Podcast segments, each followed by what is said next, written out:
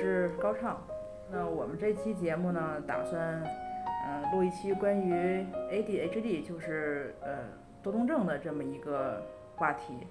然后可能大家呢，就是比如说在有些呃微博啊、小红书啊什么的，发现就是现在确诊这方面问题的小小朋友啊，还有成人啊，啊、就特别多。然后呢，我们这期呢就请了呃一个就是呃上学期间被确诊过多动症的一个朋友，还有一个是呃有一个自己心理工作室，然后就是做这方面关于小朋友这方面干预的朋友。然后我也本身 也是啊，嗯、OK，那么现在就来呃自我介绍一下，然后由这个程默啊，程默开始。嗯哎，大家好，我是程默。然后呢，我是一个呃大一大大学期间在国外留学期间，然后确诊这个 A D A D H D C 型，然后加上这个读写困难症的呃这么一个人。是呃现在目前从事的是这个纪录片行业，然后我是做纪录片发行的。好吧，那就先向南，你比如你这工作室做什么，就大概介绍一下，让大家有个概念。好，大家好，我是夏楠，我不是多动症，我是专门儿修理多动症的。就是我现在是主要帮助那个发育迟缓啊、自闭谱系和多动症、注意力缺陷多动障碍的孩子，呃，理论上也能帮助到大人，有需要的可以跟我联系。行吧，那好吧，那我们就切入正题，因为现在吧，就是，呃，我看到很多，嗯，就小红书上，呃，我觉得就是大人多吧，因为因为本身小红书的用户也都是成年人，然后呢，也有一些就小朋友家长，就是发现可能孩子就是学习方面吧，就是有问题，然后去医院查之后才发现就是有这个 ADHD 的。嗯，然后呢，就是我想问一下，比如说，就陈默，你当时怎么就发现这个问题的？哦，是这样。我其实从小呢，就是这这就是有这样的症状，但是呢，这个事儿一直没有被老师或者说或我爸妈注意，就是从小就是有基本上就是这种注意力的缺陷，很明显的缺陷。然后呢，呃，还有就是写就是丢三落四这种马虎的行为，然后呢，就是上课坐不住，然后老师也多次从小学到初中吧，老师经常跟我妈反映，然后这个事儿呢，就是被老师我妈认为是我学习态度不认真，或者说我就是不想上学。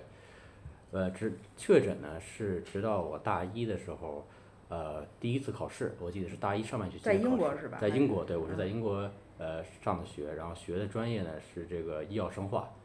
然后呢，我是第一次考试完之后呢，是跟我导师聊天儿，就因为我记得嗯没错的话是就是反正成绩不太好。然后呢，呃，导师聊天儿，导导师发现我其实对于这个我他看完我卷子之后，发现其实我写的其实还是可以的，就知识掌握的还是可以，就是没有没有写完，没有一门儿是写完的。呃，然后呢，就是导师就建议我，就他也不知道出于什么原因，他主动建议我去我们学校的叫 Disability Support Office，就是 DSO 这么一个机构。我们学校这个机构就专门就是帮助有学习困难的学生的。完了呢，我去找到这个这个办公室，然后呢，他们帮我安排了机构去做了检测，完了检测大概来回去了有三天吧，呃，然后最后的拿到检测报告呢是说我有 ADHD 的混合型，它就是 C 型的 A ADHD，外加上呃 dyslexia 就是读写困难症，然后呢，呃，由此其实我我的就学校其实我认为还是比较关心这这部分学生的，就学生学校其实在以后的考试中都给了我百分之二十五的额外的时间，但是这个其实也对我帮助挺大的对。那么就是，那让我们先让那个夏楠来说一下，就是 ADHD 到底是什么，就是什么症状，就是说介绍一下这个问题，好吧？好吧，它那个 ADHD 它是缩写，然后但是我英文不太好，我就不讲英文是啥了。嗯它那个中文全名是注意力缺陷多动障碍，啊，它其实分成两部分，就是一部分是注意力缺陷，一部分是多动障碍。那么它的症状呢，也是说分成两部分，注意力缺陷就是我们平常说的走神儿啊，无法集中注意力呀、然后干什么事儿都做不完呐、丢三落四这种。然后另外一部分是那个多动症，多动症就是说，呃，多动冲动的症状，就比如说我在这儿坐不住啊，然后我难以抑制的要做一些危险的事儿，或者不符合当下的这种要求的事情，控制不住自己。那么有的小孩儿呢，他只有注意力缺啊，sorry，还有有的小孩儿或者是大人，他只有注意力缺陷的障碍。有的人呢，他是只有那个多动冲动的这个障碍啊。有的人呢，就像沉默这种混合型的，他就是两个障碍都有。但是在小孩儿小的时候呢，他多动冲动可能表现的会比较明显，但是在大了的时候呢，他可能就不会说像小时候那种坐不住乱溜达啊，就总去招别人呐、就是碰人家打人家一下，但他可能就是你在外边儿看出来不那么明显，但是他可能自己会觉得自己经常会静坐，比如就很困难，坐在那里总是坐立不安呐、什么的这种感觉，对吧？嗯，啊，然后在咱们国家呢，他这个多动冲动比较容易发现，但是注意力缺陷不太容易发现，因为你多动冲动它会影响纪律嘛，老师就会找你。多动冲动呢，尤其是比较乖的小孩儿，他很多都是发现很晚的，甚至一直都没有被发现的。大家只是觉得他嗯学习不太行就然后我说一下我哈，因为讲实话，其实我是，因为我大概高中的时候就是已经开始学专业课，就所谓的艺术艺术专业这个专业课了。但是这个专业呢，它又讲实话，它不是特别需要就所谓的咱们这种注意力。嗯，我大概是怎么发现？因为是这样啊，就是本身我小时候其实并没有说做班作业之类的情况，就小时候没有，大概到了初中开始就是题开始变难了，就之前。比如说像小学吧，因为小学的知识本身它就不难，我我就上课不听，我回家看，或者父母也能够指导嘛，就就大概就是就过去了。然后到初中开始，就是开始发现，嗯，靠自己可能也学不下去了，然后就开始给同学打电话了。但是我本本身我整体的这个学习成绩就是整体还是在班里面属于中中中等中上等吧这样子，但是实际上就是挺不开心的过的。嗯，然后后面学专业课之后吧，就是把这个问题就给掩盖了。当时夏楠，我认识他没太久的时候，他就说你可能有这方面的倾向。但是我是觉得就是觉得扯淡，就因为我印象中那多动症都是那种小孩儿七八岁的小男孩儿没闲的时候上蹿下跳的这样的，但是我觉得我没有。后面呢，就是这个病呢，属于是突然变成了有点儿我说的那什么一点儿，就是变成网红之后吧。我发现就是我是很多情况都挺符合的，就比如说，就是我挺难在长时间在一个地方待着的，而且就是即使肢体没有动作吧，也挺难怎么说呢？就你看，比如你刚才你看了一下手机，就马上就能打扰到我，就我那个注意力的集中点特别特别浅，就稍微一旁边有什么事儿就能打扰到我，所以我对环境要求特别高。然后还有就是，对，还有一个问题就是，我发现注意力一旦集中的话，就需要运动，而且是每天都得，嗯。按说这个就是这种情况，只有在就我印象中，只有在那种小学，比如这孩子一天到晚不做作业，他妈带他出去跑跑两圈回去做作业了。就我现在就我都已经这个岁数，我还是这样。呃，这个是就是算确诊是怎么确诊的呢？是我在网上看到，就是某某医院，就北我就不说了啊，就是一个反正挺北京挺大的一个就挺重要的一个医院，然后他们招募就这成人的患者，然后做他们那边物理治疗。然后呢，我就去做了这个测试，当时这测试做的就是就是非常长的一些卷子，嗯，就是做的我都就崩溃了都快，就是除了除了那次智商测试，我觉得还挺有意思，剩下的测试都是。对他们觉得就是基本上是确诊，嗯，但是呢，为什么我没有进这项目呢？就是因为我这个就是嘴里有这个口口腔里面有那金属的那个牙呃植入物，就是牙冠，然后他没法做核磁，结果我就只好去，哎就没参加这个项目，嗯。后来呢，又去他们那边就挂号嘛，挂号完之后，他们医生就是说。他评估了一下，因为他觉得就是你症状没有到严重影响生活，因为讲实话，我觉得他们医院里面开药还是挺谨慎的。他就对他们除了除非觉得你特别影响生活了，然后还有小朋友就属于真的是永远做班作业那种情况下，他们会开药。他们那种就是说你觉得你没有特别影响生活，都是建议你先去做心理咨询啊，或者说有些别的方面的物理治疗，他们不会给你开药。嗯，然后现在呢，相当于我就是，就纯靠也不是就靠运动嘛，主要是靠一些运就是靠自己吧，这两这事儿。嗯，但是就是实际上这个问题是我是知道是存在的，好吧？那刚才夏楠就说，就觉得我们小时候过得特别的惨悲催啊，艰苦。艰苦，对，就是要说艰苦吧，我倒没觉得特别的艰苦，就是我发现，呃，就如果说现在想想有什么症状哈，就是我有点儿不知道其他人想什么，嗯就我不太能理解其他人在干什么。嗯虽然我成绩不差，就是因为我讲上我之前去那个美那个医院测的时候也测智商嘛，就是我肯定是还可以。智商多少呀？我没查，就是就是那个智商测试是是这样，就是你觉得对的，你能做出来的东西是肯定是对的，就你知道这个答案呢是肯定对的，你做不出来就不对。我也不知道我这就这种说法能不能行，哪一种就是那个图形的那个，啊？瑞文。对，就是那道题，就是其他的，我觉得绝大部分都非常简单，就最后一题没做出来，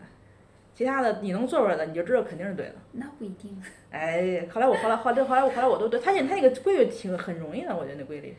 对他瑞文嗯。测试就是很多多动症的患者测瑞文测的挺高的，嗯。但是测韦氏智商比较低，就是智商测试它是分不同的种类，嗯。就我们这儿也有一些小孩儿，就是说他测瑞文智商挺高，一百二、一百三，家长觉得我孩子好聪明天才，嗯。后来发现瑞文智商它其实大部分都是虚高，它不是嗯。有点虚，它高个二三十很正常，那测韦氏可能就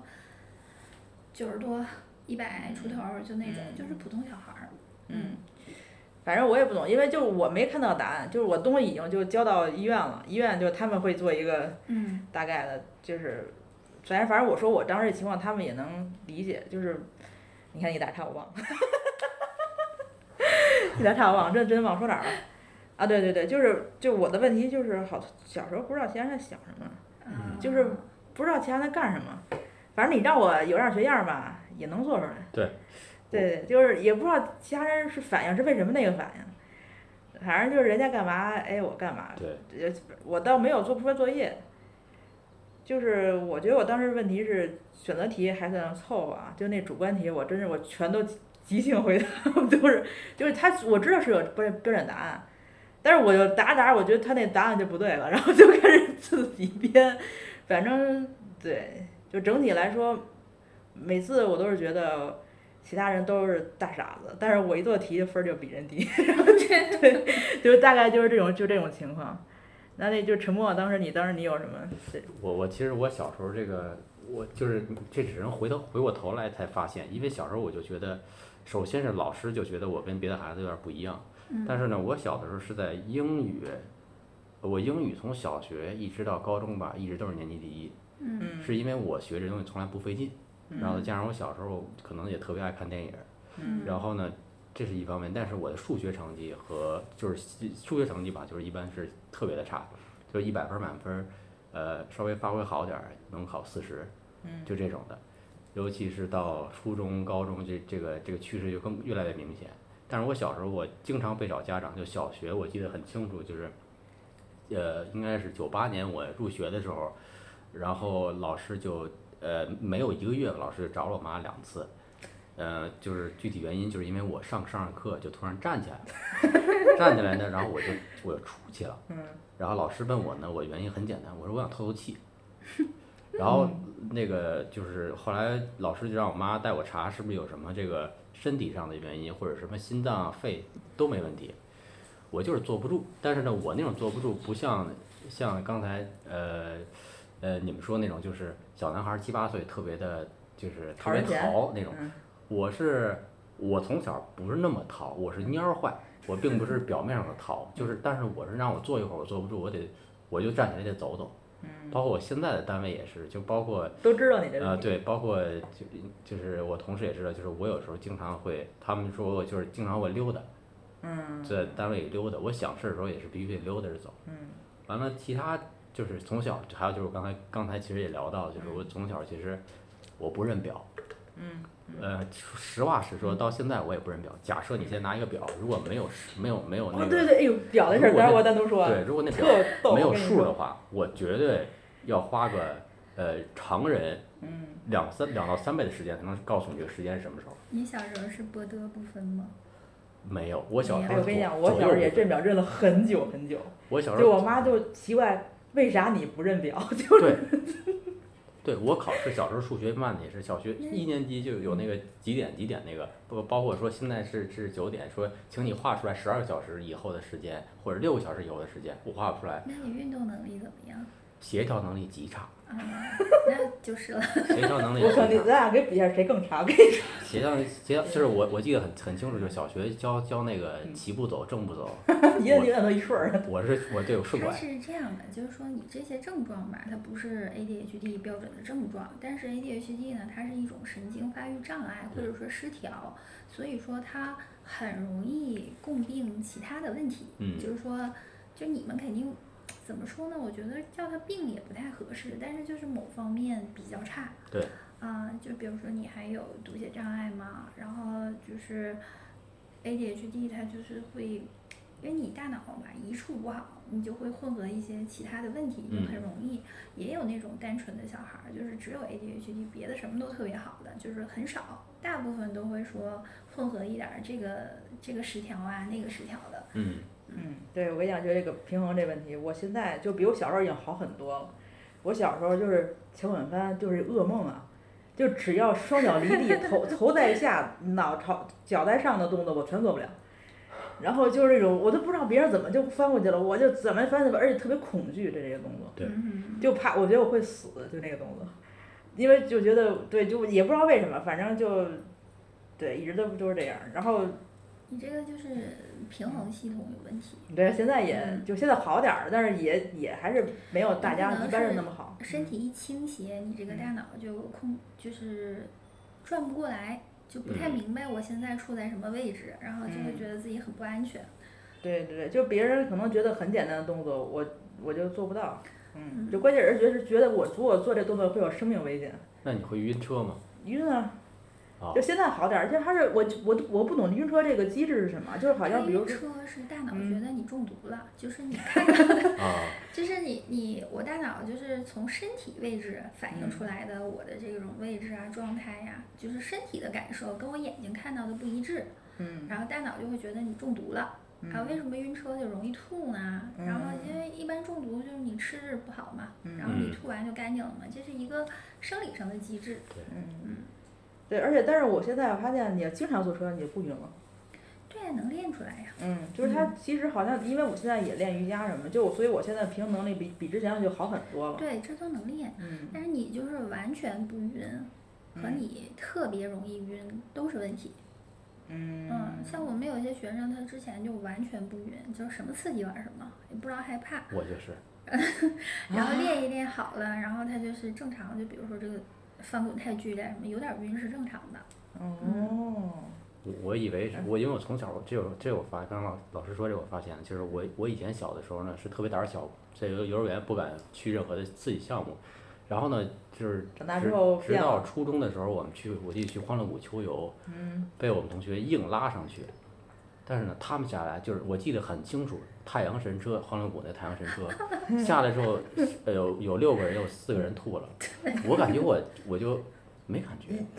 就是在上面挺害怕的，但是下来没感觉，我 除了紧张没有任何晕，完了我就去，然后我就坐了过山车，坐了什么，发现我都没事儿，嗯他可能就是人的随着你的这个发育吧，他神经系统可能之前有一些超敏感，长着长着会变成迟钝，对，而有一些迟钝长着长着会变成超敏感，这都说不好。啊，反正总体就是失调，你不知道它往哪边走，反正太过啊，或者是太缺都不行，都不是很好。对，然后其实讲实话，本身我一开始还想再叫一个人儿，就是有一学生，但是我们为啥没叫？第一，我觉得叫学生有点不合适，而且嗯，人一多，反正我是容易就就比如对话超过三个人，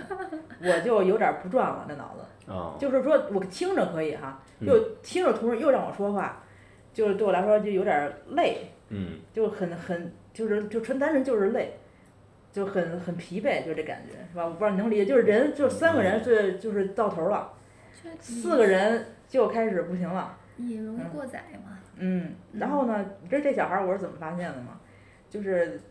因为本身就我还教一些就是学艺术小朋友嘛，其实也不是小朋友，就是有些小朋友有的也都大绝大部分都已经十七八岁、二十出头了，他是二十多岁，哦这个学生，我怎么发现他？他就是没闲的时候。我跟你讲，我教的十学生里面，十个有五个都有这问题。就我看着像啊，我看着我不敢跟他跟他去忍，因为有的人挺严重的，有人就是有有有有一点儿，他就属于那种可能。就是不没有他闲着时候，要么就晃脚，要么嘴里吃个什么东西。嗯然后呢，但是你看他做的东西吧，觉得他专业课成绩应该还可以。然后我一问他呢，他说他毕业设计他他们班第一，他布置任务吧，然后布置完之后他就开始，一开始还行，后面就开始俩眼儿不知道的就是发直，然后今天说话，然后一星期之后还是这东西。我就发现他估计，而且看他前后晃，你知道前后晃，然后一会儿也不知道干嘛，我估计他是有这问题。然后我说你是不是从小做晚作业？他他都惊了，他说你怎么知道？半仙儿。第二他就说表就是也是钟表这个事儿，就跟对聊着发现，因为我们家是这样，嗯因为这种事儿一般都是家长也会有这问题，嗯有些是我对，大部分遗传。对嗯对嗯然后我跟你说，我我就说我们家表，以前小时候没有这种电子设备嘛，三个表家里头每个房间表时间都不一样，就是没有一个表时间是准的。这个表的时间快二十分钟，不是就没有整数还。哦这个表的时间是快十三分钟，我记得特别清楚。我们家我们家我们家有一个表快十三分钟，有一个表快七分钟，还有一个表快三分钟。然后我就认表，我就当时认表也很慢嘛，就是就挺大才认表。然后呢，后面认表我就不能看，因为家里表也它也不准嘛，我就靠着看着形状认，就看那个那个针儿过那个哪个东西是大概两度，你就知道那个表应该是准确时间。嗯然后那小孩儿也听傻，说我们家也这样。他说我们家表，每个房间表也不一样。然后他妈问的都是，比如说妈现在几点了？他妈说大屋表是十点过七分，小屋的表是十点过五分，然后让他自己估算这时间，就每个房间都是一空间的感觉。我说我说你妈也这样？他说对啊。他说我说你你小时候做完作业，就你妈也不着急嘛？他说我妈觉得是题的问题。我妈是因为觉得题太难，所以我们家孩子做不出来。他妈肯定也是。对啊，就是就是，但是听起来他家环境还是挺宽松的。对，嗯，对就是他家他妈不觉得他有问题，然后呢，我就说你要不要，就是比如说这种情况，因为他是，就是他那个现在给我作业的情况，就是已经两个星期已经没怎么进展。其实两两星期是我觉得挺长的，对于一张本来讲。嗯然后他也，因为关键是他也着急，他又不知道怎么解决这问题。我说你现在就马上立刻换上运动鞋，哪个超级猩猩，哪个什么乐克最近的，去练那最累的项目，嗯那个什么什么，呃，搏击操什么。呃，什么动感单车、战绳儿是最累的，消耗五百卡以上，你就现在去练。练完之后，你发现世界都平平静了。它是那个，因为你运动之后会有一些多巴胺嘛。其实嗯我们说多巴胺跟快乐相关，其实不是。多巴胺它其实主要是动机。其实多巴胺决定的是说你在什么事儿上投注注意力。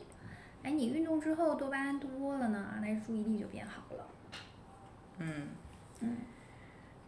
啊，对，你看，你看，我就经常，比如说你我这些人的那个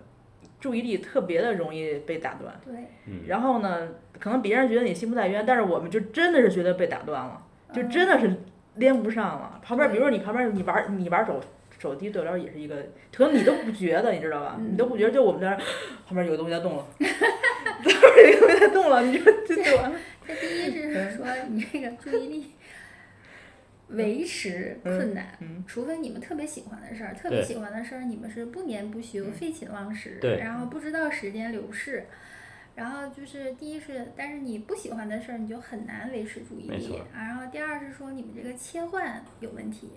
就是像一就是被动般人我切换有点可以问题。对我可以很自如的在两件事儿之间切换，而且我我回个消息啊，我看看这个课题，我跟你们聊聊天儿，我啥都不耽误。但是你们就是很难同时就是做这几件事儿。没错嗯，，而且就很烦躁，当啊，时这个其实大对脑实际上是单线程的，我是同时做很多事儿，其实只是不停的切换，但是对对对你们就是，嗯，缺乏这个能力。但是主动切换能力还挺还挺，就像刚才我说那学生，我说你要是实在不行，我说你现在学门乐器也行。他说，他他他有劲，他说老师你怎么知道？他说我是以前是音乐特长生，就为啥？他他说他之前是就是，呃，吹小号的，啊，吹小号，然后那个你先听我说完，然后他吹小号，然后为啥后来不学？就因为牙就整整牙了，嗯。整牙之后吹不了，就学美就学美术去了。嗯。就是他这两方面就是学的还就专业课来说都还行，不然他也进不了那个那个那什么股那个除了乐队吗 ADHD，他可能嗯别的方面能力就还不错，啊，他没有就嗯。是特别多的那种严重的问题。因为嗯 ADHD 吧，你说起来它是一个问题哈，但它嗯其实首先类型就不一样嘛，第二是说它不一定共同存在什么其他的问题，然后还有它的严重程度其实也差很多。你嗯就是多动症也有学习特别好的，嗯嗯，也有，嗯，反正是这样，就是好像我是觉得，就这种小孩儿就学艺术的特别多，因为好多学艺术就是因为别的对，学不下去，中国的这个情况，对，学不别的别的学不下去，特吃力，啊嗯，而且吧，当然也不是说所有有这方面的小孩儿学艺术都能学好，但是我发现好像就是我认为专业课比较好的吧，就挺多有这方面问题。他好像就是他发展能力不错，对，他发展能就对我来说发展能力，你做艺术是一个很很重要的部分。嗯嗯，然后呢，他好像那种比较乖的小孩儿吧，他是挺听话的，但是呢，来这儿之后吧，就就是比如说我你比，比如你要我我跟他留我给我给他留十个方案啊，你比较想十个方案，就有那种问题的小孩儿，他真给你想十个，就是下次交作业他真交十个，用特别乖的吧，反而他就嗯，我怕我做坏了，我怕我想不好，我不敢说，然后或者给你一两个就嗯就就他嗯是就是你这个性格吧，跟 ADHD 关系倒是不太大，嗯。但是呢，有 ADHD 的小孩儿，他往往伴随就是不知道危险，比较莽撞，嗯然后他也。呃，确实是他可能会那个，就是创造力会好一点儿，因为你这个神经连接嘛，ADHD 就是神经连接特别不稳定，嗯，你不知道跳到哪儿去了。比如说我们说着这个，你不知道想哪儿去了。对，但是你创造力其实就是在我专业知识的基础上的那种不稳定，对吧？对你把不相嗯关的事儿连在一起，你说是，嗯，所谓的注意力太好了，它往往就是因为太稳定了，它就缺乏这些跳脱的这种嗯，对，然后嗯特别逗，然后这小孩儿，我真的他简直就是，就我说的是他他简直就给他给他算命，然后好多事儿跟我跟我小时候就是一模一样，然后因为我也是就是大之后学学乐器嘛，然后他说跟我一样，就是这乐谱对我来说就是一个真的是纯辅助，嗯就嗯也虽然我也会在谱子上记记笔记，就是肯定会记笔记，就是哪个重要哪个不重要。但是刚开始学的时候，这曲子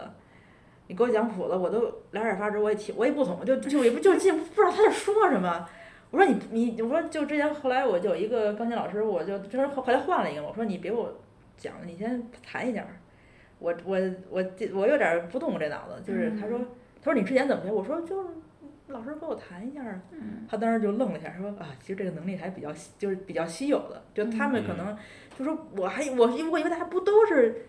听一听吗？就是嗯听听不就差不多了你吗？们是比较依赖于嗯听觉来学习，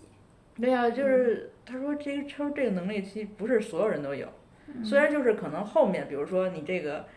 嗯，你这个曲子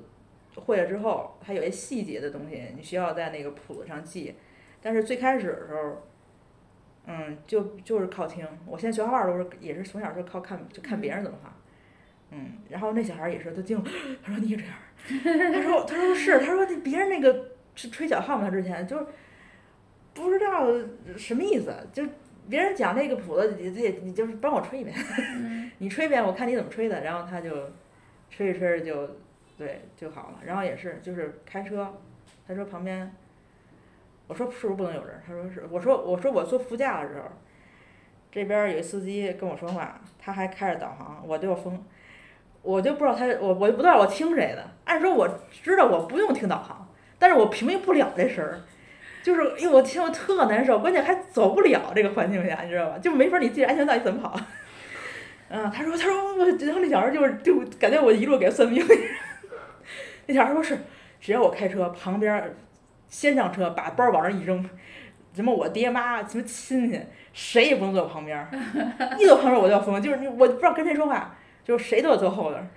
然后他对，后来就这事儿之后，我就说你现在马上明天就赶紧报一那个超级猩猩，早上起来就去练，练到你算一下带个那个运动手表，你看一下几百卡。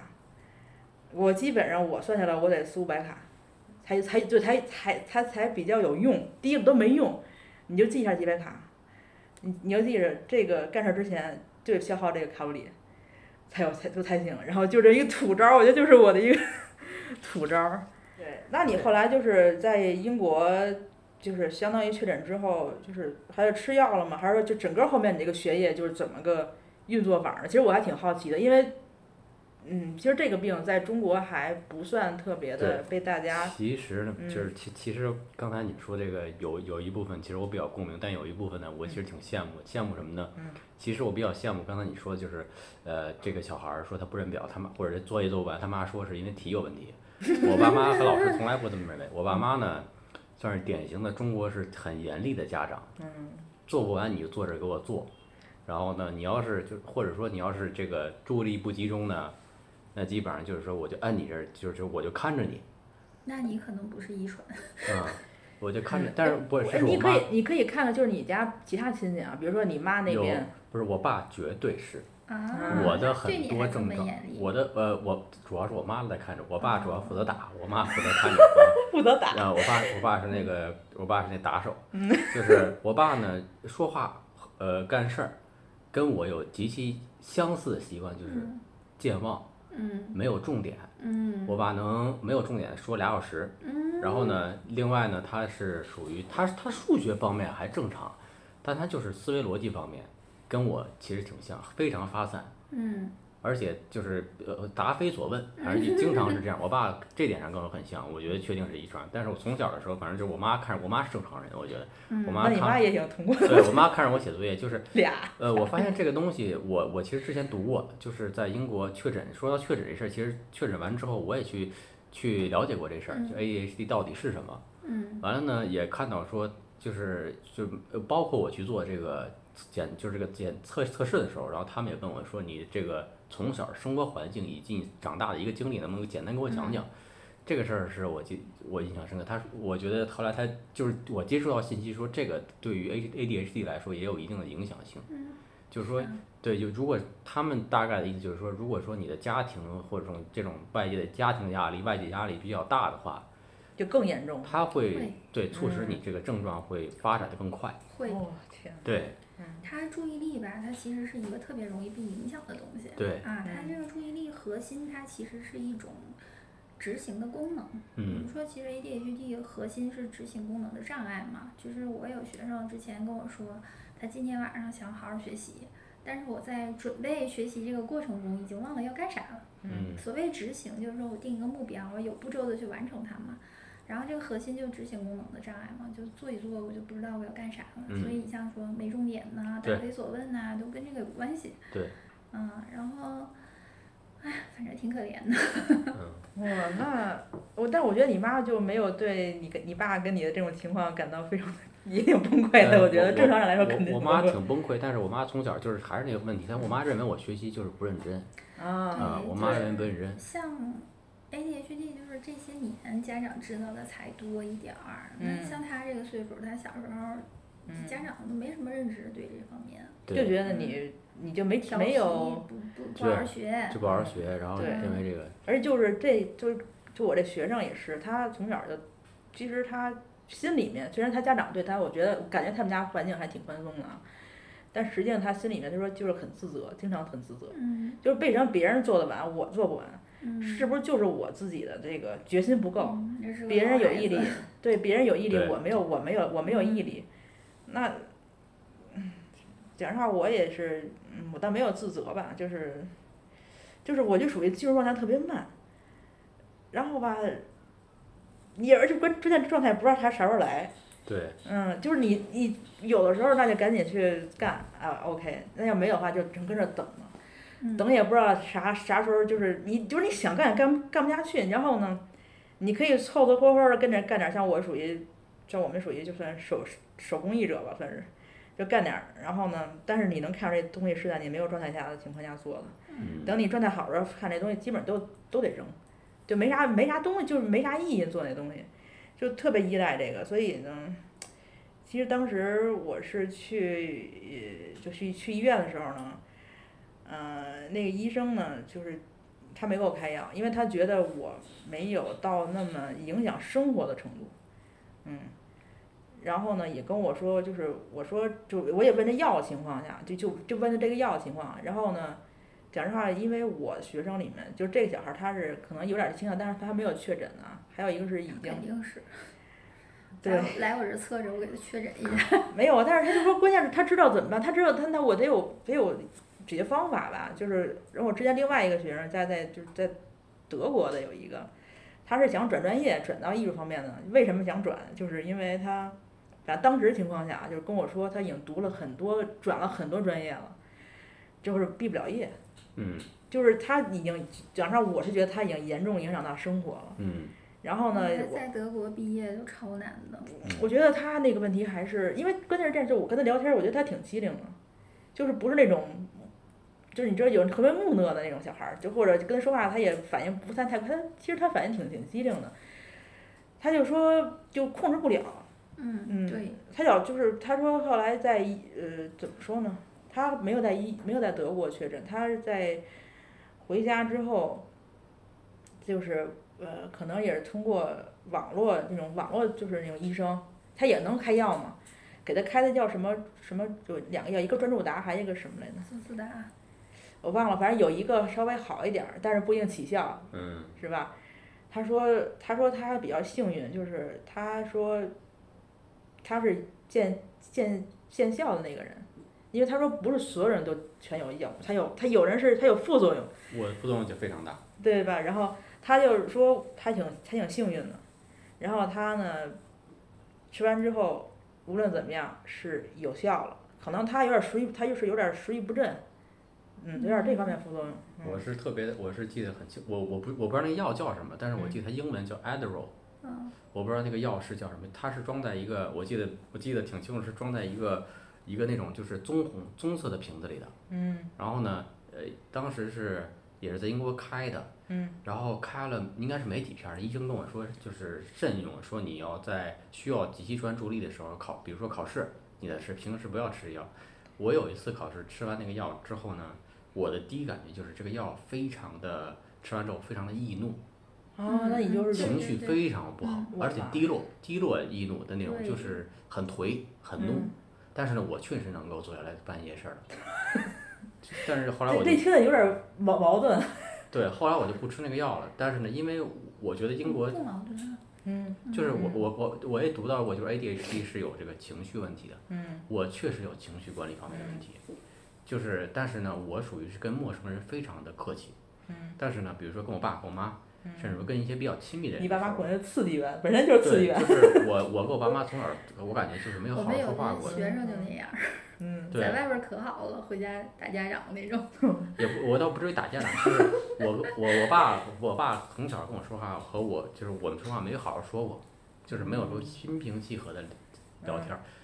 就是基本上是以基就是有的时候这种喊吼这种形式来说话，基本上就是以从小到大也习惯了。哎，不是，我是觉得，就如果家长本身就有这问题的话，其实反而会，我觉得比较理解这个孩子。但他们没意识不一。定啊。你看他是不是接纳自己？你觉得你那学生他妈，他是挺接纳自己的，对我觉得也还行。像他爸可能也不太接纳自己这一部分，然后儿子这样，他可能更更生气更生气了，对，我这你这样，而而且加上我妈是一个特要强的性格，嗯就是她她认为你必须得，就是她认为这事儿必须得扳过来。嗯。我妈就是从小就是我就就是我从小就是语文作文写不完，数学卷子做不完。嗯我妈说那你要我我妈就跟我分析原因，说你什么原因？我小时候也不知道，你问一个三年级小孩儿为什么？我说我写字儿慢。我妈说行，那咱这暑假咱就不出门，在家天太天练写字儿。了。我从小是一个有点儿高压的环境下我长天的，所以我太可怜了认为这个事儿可能对我有有点儿影响。他你这个注意力不是特别容易受影响吗？你这个情绪不好呀，我最近没休息好呀，然后紧张啊，生病啊，就是感个冒呀，嗯就是或者你吃一些刺激性的东西，比如说一些药品呐、一些食物啊，都有影响。就是可能对于神经系统比较健壮的人来说，这些都不是大事儿。对。但是对你你 你们本来就很脆弱的神经系统，它就是个大事儿。对我们之前我之前有一学生，本来就他多动特别厉害，都好差不多了，后来就是咳嗽，吃了一种咳嗽药，就又开始管不住自己，控制不住自己要碰别人那种。哦，哇，真的，反正就是当时我去，为什么也是说就说要开药这事儿，我当时因为我知道有这副作用，就我去之前我就知道那个药有副作用，我还怕他万一给我开之后，我也是你别吃，对，他就没给我开，嗯，他就看见他们医生开药，我觉得还是挺谨慎，对，非常紧。非常谨慎。他就是因为我之前我参加那个项目嘛，因为我当时是分地方嗯，对，反正北京那个大医院还是大医院还相相当相当非常非常非常谨慎的。他就说，呃，没，没没法参加那个物理项物理物理物理治疗嘛，他就嗯我就当时问他，我就说那要吃药，他说你那个药就是，第一这个药本身就是红处方，嗯，就不是随便给你们开的。对，然后呢，还说就是这个药，关键是就刚才我说的，你不是说所有药他所有人他都。然后呢，我说是不是像兴奋剂？他说那不是像兴奋剂，那就是兴奋剂。嗯，对，它就是嗯兴奋剂。然后精神类的药物吧，就是首先你有用没有用不一定，第二是副作用多大也不一定，但嗯是肯定都有副作用。就是你的嗯学生吃了吧，他肯定也有副作用。你比方说食欲嗯不振啊，这算最小的。嗯嗯，你可能对大人影响不大，但是你如果是发育期的小孩儿，你说他食欲不振，就是营养嗯不足，那不影响发育了吗？啊，嗯，对，反正当时我就说啊，那人家看了看，就说你症状是如何，但是就是药呢，先别吃了，就先别吃，嗯你就试试心理咨询啊，或者说调理，就自己自己 调整调整。后来没什么，就发现这个，对我自己发现这个野招儿，对，不但自己用，还得推广给其他 其他小孩儿用，对，啊。我可以嗯教教你。哎，对，行吧，反正现在我是觉得别的都那样儿，就是最有用的还是运动，而且还得就是这高强度的。对，然后呢，现在呃好下咱们看下一个问题啊，下一个问题就是，其实讲实话，其实像我们都已经是大人了，其实到这个阶段啊，你说多么影响生活，我觉得不好说。现在，我觉得主要是小孩儿，嗯，嗯就是到大人之后，他可能就是那种外在行为不那么明显，然后嗯但是有些人他会控制不住去做一些刺激的危险的事儿嗯，啊，嗯就比如说开快车呀，然后违个开车对吧？就是已婚的出个轨呀，嗯 都是高发的，就是哦，他跟别人的机制不一对样。然后对，然后刚才我想说的就是，呃，大人是这样哈，其嗯实讲实话，我觉得现在主要有这个问题的还是就是急切的啊，要解决的还是小孩儿多。你们俩其实可以说是幸存者，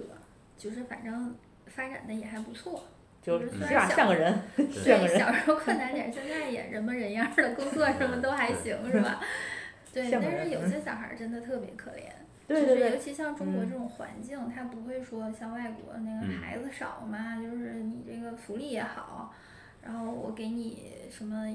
给你一些专门儿的帮助啊，然后我那再教教家长怎么办呢？我再给你考试加额外的时间呢。这中国小孩儿真的就特别可怜。我觉得我要家长真的就是你你是你家孩子本身就有这问题啊，作业做不完，学习成绩又不好，然后晚上一上网吧还说，哎呀，我们家孩子嗯虽然有这问题，但是他智商特别高，然后小孩儿都都家长都夸他，不是老老老师都夸他聪明，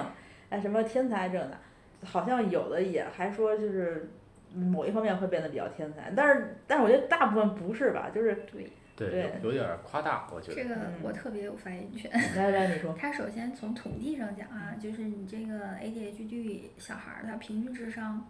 会比其他非 ADHD 的低九个点，嗯就是你从统计上就那什么。就是刚才你说你测那个瑞文就挺嗯好的嘛，就是瑞文它只是说逻辑推理。首先啊，我们说所有智商测测试你不可能反映这个一个人所有的智商，嗯是吧？但大部分都是跟学术相关的能力。那么瑞文它就是逻辑推理，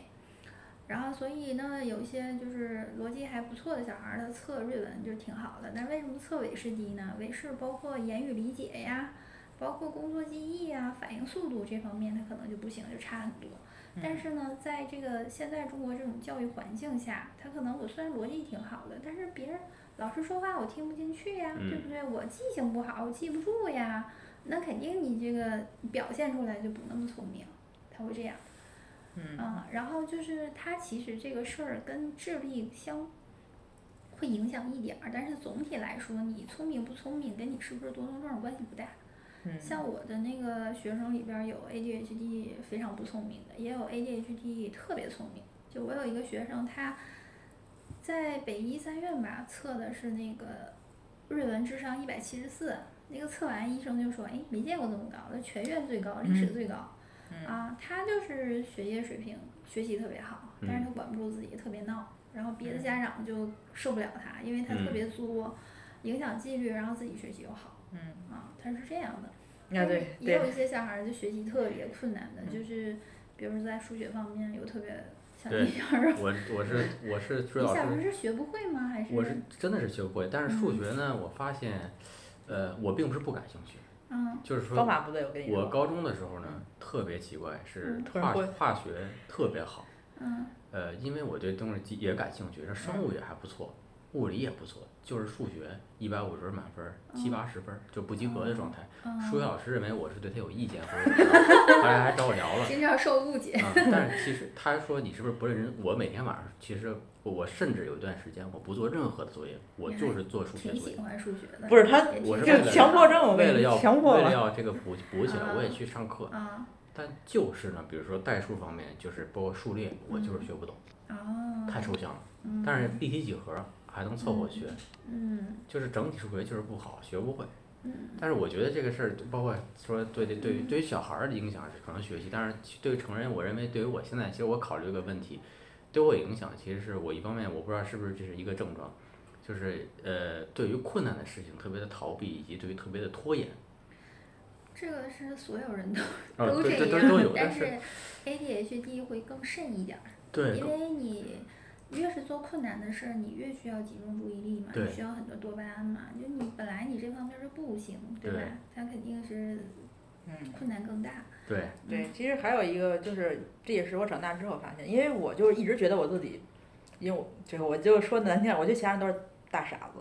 经常觉得别人都是大傻子，但是呢，一做题就考不过人家。嗯后来我发现，实际上是因为就是学习方法的问题，嗯就是你的那个认知世界的方式可能跟别人就是不太一样。对对然后比如说像我那学生也是嘛，就是我们得靠看、靠听，就是你你得用三百六十度、三 D 围绕那种那种那种那种沉浸式环境，哎，那你能理解理就理解这个事儿。就数学也是，就是数学这个事儿，因为长大之后发现，其实我对数挺敏感的，我不是那种对数没概念的人。那为什么当时数学我就学不下去？后来就是我一之前一朋友，就是他就是他就是做做数据的，他说其实让你们，呃，学不下去，主要一个原因也可能是因为学习方法问题，就是老师教的问题。嗯。就比如说，他说，其实像你们，你比如说你你你你们是这种对于形状比较敏感的人哈，其实本身数形这两个东西它就就不分家的，嗯。数形就不分家，就是以后你可能他就就是你后面还会做一些什么模型之类的东西那种东西，他说这东西本身就不分家，嗯。而且还有一个就是比如说这些公公那些公式吧，就当时我学的时候就是有有这种感觉，我说为什么呀？嗯，就为什么这公式就是这个呀？你就其他小孩儿都我我不知道是不是只有我这样这么想啊？其他小孩儿我觉得大家都很理所当然接受了这个公式，就我就不懂为什么这公式，你就告诉我就这样了。然后呢，后来他就给我推荐一本书，就是死掉数学书。对对对，就那本书，我就虽然没有全看完哈，但是他那个他那个东西我一讲，我就明白怎么回事。他说你把这东西变成模型，变成能摸得着的东西，能变成一个立体的东西，你就能理解了。而且你只要进入这个，只只要你开窍了，进入会非常非常快，你比别人所有人其他人全全快。他是这样的，就是说在中国吧，他因为应试教育压力太大了，他很多老师他是被迫的把这个知识点吧，就是给你弄碎了，对他让孩子没有一个整体的理解，那你就嗯记住这个一二三四五。嗯那么就是注意力好的呢，又比较乖的小孩儿呢，他就记住了，然后嗯他其实。并没有说真正从底层明白这个事儿，没有一个整体的认知，然后他又特别听话，也不想那么多，反正老师说啥我听啥，我学习就挺好的。所以说他往往其实是这样，小孩儿后劲儿不足。你再嗯往后学习，比如说到高中、高二嗯什么的，对会有困难。哎，这种小孩儿往往还是挺聪明的，这种小孩儿就嗯就挺可惜的。就之前他们不是很多人会有一个误区，就老说小姑娘后劲儿不足，什么上初中不行，上高中不行了，那是因为小姑娘听话。嗯哎，就是你如果是小姑娘也比较有自我意识，你就跟这没有影响，跟性别没影响，学习没关系。所以说，像 ADHD 的呢，小时候他没办法听话，嗯所以他往往就是说，突然之间这东西开，哎，钻进去了，我有自己的方法，我有一个整体的了解，